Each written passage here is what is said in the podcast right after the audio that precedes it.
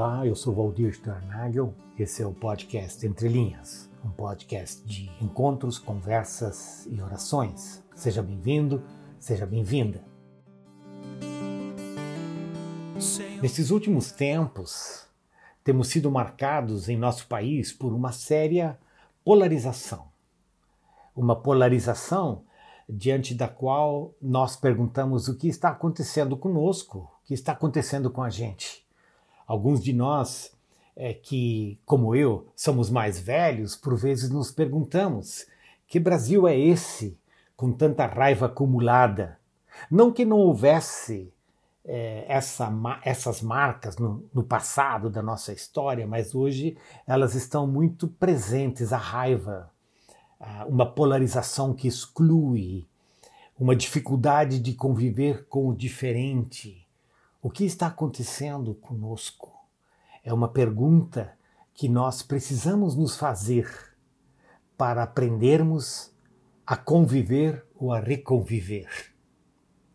As últimas semanas eh, têm sido ainda mais tensas e marcadas por algo que poderia ou que deveria ser qualificado como uma crise institucional entre os poderes da nossa própria República.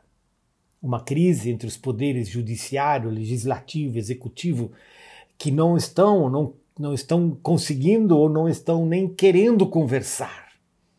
Há críticas mordazes no ar, há expressões de desrespeito pelo outro poder trazendo uma difícil instabilidade para a nossa própria nação. E isso, por vezes, tem eh, nos levado para longe daquilo que deveria ser o foco de todos nós brasileiros, o foco da nossa governança diante da pandemia do Covid, com eh, tantos milhares de mortos e milhões de pessoas que foram infectadas pelo vírus e tantos e tantas ainda convivem com sequelas.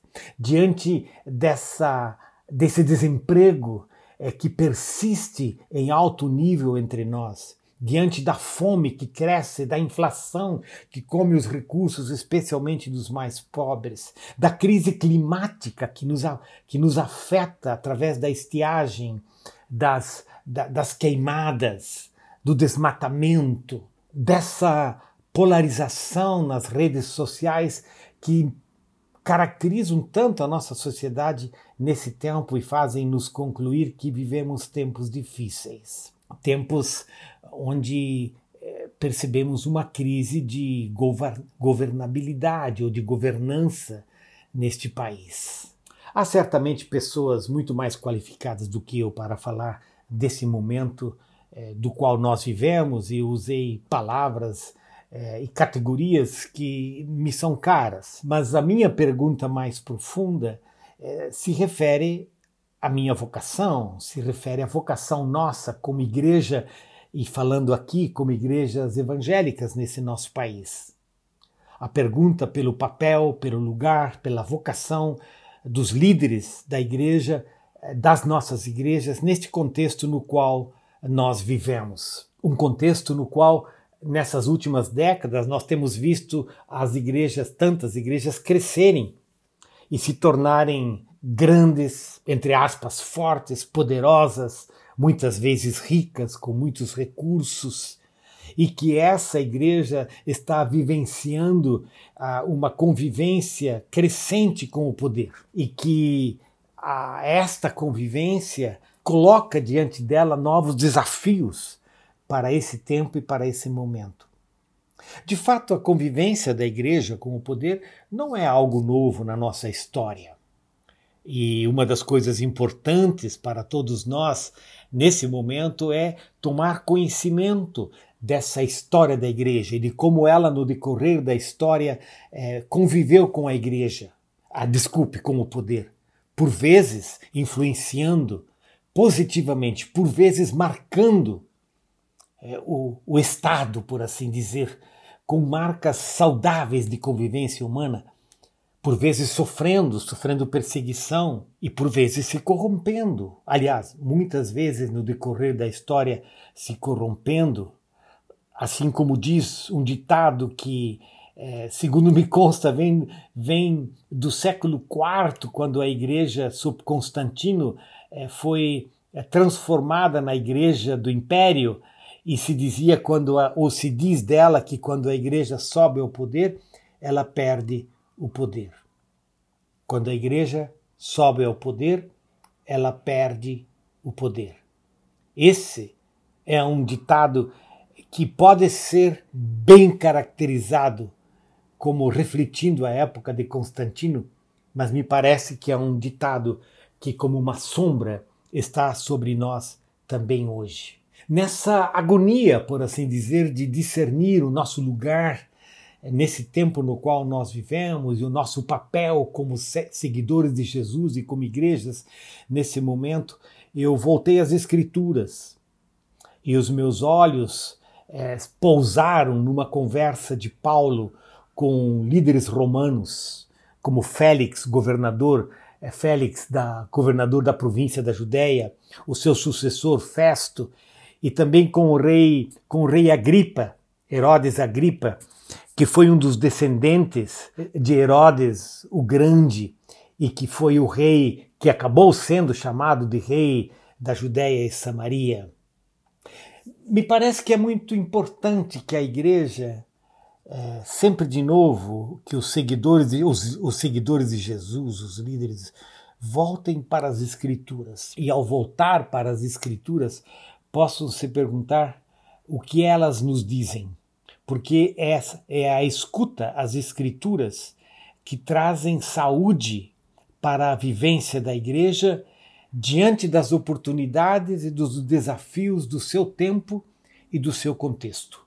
E esse tempo de tensão, esse tempo de dificuldade, esse tempo de crise de, de governança, de crise de questionamentos relacionados ao próprio modelo democrático no qual nós vivemos, é um tempo onde é importante que a gente se pergunte de novo pelo nosso lugar e o nosso papel e se volte para as Escrituras. E ao voltar para esse cenário do encontro de Paulo com esses diferentes governantes do seu tempo, eu me perguntei o que, que o Paulo disse, como ele se posicionou, qual foi a sua postura, que levou até numa expressão conhecida, levou o rei Agripa a dizer: por pouco me persuades a ser cristão, em resposta à palavra de Paulo diante dele. Ao olhar para esse, para esse cenário, eu percebi que Paulo faz três coisas. Primeiro,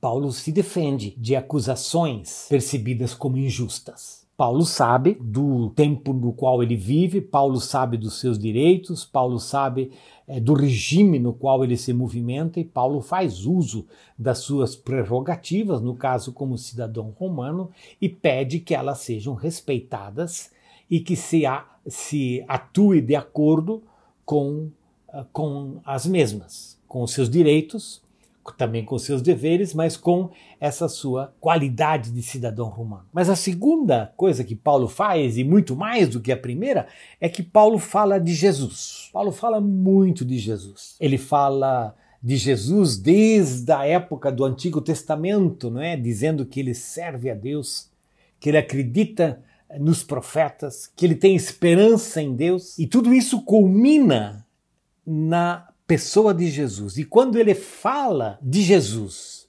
de quem Jesus foi, da sua ressurreição, essa é uma das marcas dessa palavra de Paulo. Paulo fala disso através de um testemunho de vida. Paulo é alguém que fala da sua conversão. Paulo fala de quando quando ele foi visitado pelo Espírito de Deus, quando a voz de Jesus o alcançou e transformou a sua vida. Paulo fala desse encontro com Jesus que transformou profundamente a sua vida. Paulo, portanto, dá testemunho de conversão e chama a conversão. Ele não apenas dá testemunho daquilo que eh, de quem Deus é e daquilo que Deus fez na vida dele, mas ele chama o seu ouvinte para que também o seu ouvinte se converta e se entregue e, e experimente aquilo que Paulo experimentou na sua vida. Em terceiro lugar, Paulo dá testemunho é, da própria razão dele é, de é, ter vindo, ter ido a Jerusalém, e ele diz que ele veio para trazer recursos que ele havia amealhado, juntado nas suas andanças missionárias e que ele queria trazer para o seu povo que passava um período de uma grande fome. Então, Paulo dá testemunho dessa, dessa ajuda, dos recursos que ele havia amealhado. Paulo fala também da necessidade de que nós possamos é, praticar obras de arrependimento. Obras de arrependimento. Olhando para esse cenário, eu disse para mim mesmo: aí nós encontramos algumas pautas para a igreja de hoje. E é sempre assim, não é? Que, a, que o encontro nosso com a palavra de Deus, ela nos dá pautas para a igreja hoje, para nós hoje. Primeiro, a igreja convive, no, no nosso caso, com o sistema democrático e se movimenta dentro dele. Nós não temos ilusões como cristãos de que a democracia seja perfeita, Aliás, tem uma expressão famosa de eh, Winston Churchill, quando ele diz que eh, a democracia é o pior dos regimes, mas não há nenhum sistema melhor que ela. Assim que nós eh, defendemos a democracia porque é o melhor sistema de convivência pública e de governo que a sociedade tem encontrado um sistema que dá espaço para o outro, respeita o outro, um sistema que dá espaço de liberdade e de responsabilidade, um sistema de direitos e deveres. E nós queremos afirmar, nós precisamos afirmar esse esse sistema democrático no qual nós vivemos, esse é um imperativo dessa hora para nós, eh, como seguidores de Jesus, me parece. Em segundo lugar, a igreja dá testemunho de Jesus nós não podemos esquecer que a razão da nossa existência se chama Jesus. E em Jesus se chama Reino de Deus. Nós estamos a serviço do Reino de Deus. Portanto, não é o rei, e estamos falando aqui da, com essa linguagem que encontramos no livro de Atos, não é o rei que converte a igreja em sua aliada, mas é o evangelho que chama o rei, todos os seus e a todos nós a conversão. A conversão para o reino de Deus e os seus valores. E esse reino de Deus e os seus valores é uma experiência de vida que promove a paz, que promove a verdade, que promove a justiça, que promove o bem-estar na convivência humana e que promove a esperança. Nós como igreja, damos testemunho de quem Deus é e de como Ele transforma a nossa vida e como Ele quer transformar a vida de todos nós rumo aos valores do seu reino. E em terceiro lugar, a igreja expressa o cuidado o cuidado para com o próximo. A igreja se importa com aqueles que têm fome, a igreja se importa com aqueles que estão com sequelas do Covid, a igreja se importa com aqueles é, que estão é, é, desempregados, a igreja se importa com as queimadas, a igreja se importa. E nós precisamos dar sinais de cuidado e sinais de carinho, de amor e de que nós nos importamos com a realidade na qual nós vivemos. A igreja não busca o benefício próprio. A igreja busca o bem do outro. Pautas que precisam marcar a nossa conduta nesse tempo, mas pautas que precisam marcar a nossa conduta nos próximos dias, quando celebramos a data, a memória da nossa independência nacional. E de fato, estamos diante de um 7 de setembro que deixou de ser um momento cívico de memória para passar a ser um palanque. Um palanque que atrai aliados e no qual só tem lugar para aliados e não para um chamado à conversão. Um palanque que se tornou, que se transformou em instrumento de, manu de manutenção no poder dentro de um complexo jogo político. Seria esse o lugar da igreja? O lugar da igreja não é o lugar do jogo político. O lugar da igreja não é o, o, lugar dos aliados sem espaço para uma vocação para a conversão. O lugar da igreja é o lugar para dar testemunho de Jesus e chamar a conversão uma conversão para os valores do reino de Deus. O lugar da igreja é o lugar do cuidado do outro, do daquele que tem fome, daquele que está desempregado, daquele que está sofrendo. O lugar da igreja é o lugar que serve ao outro. O lugar da igreja é o lugar da oração.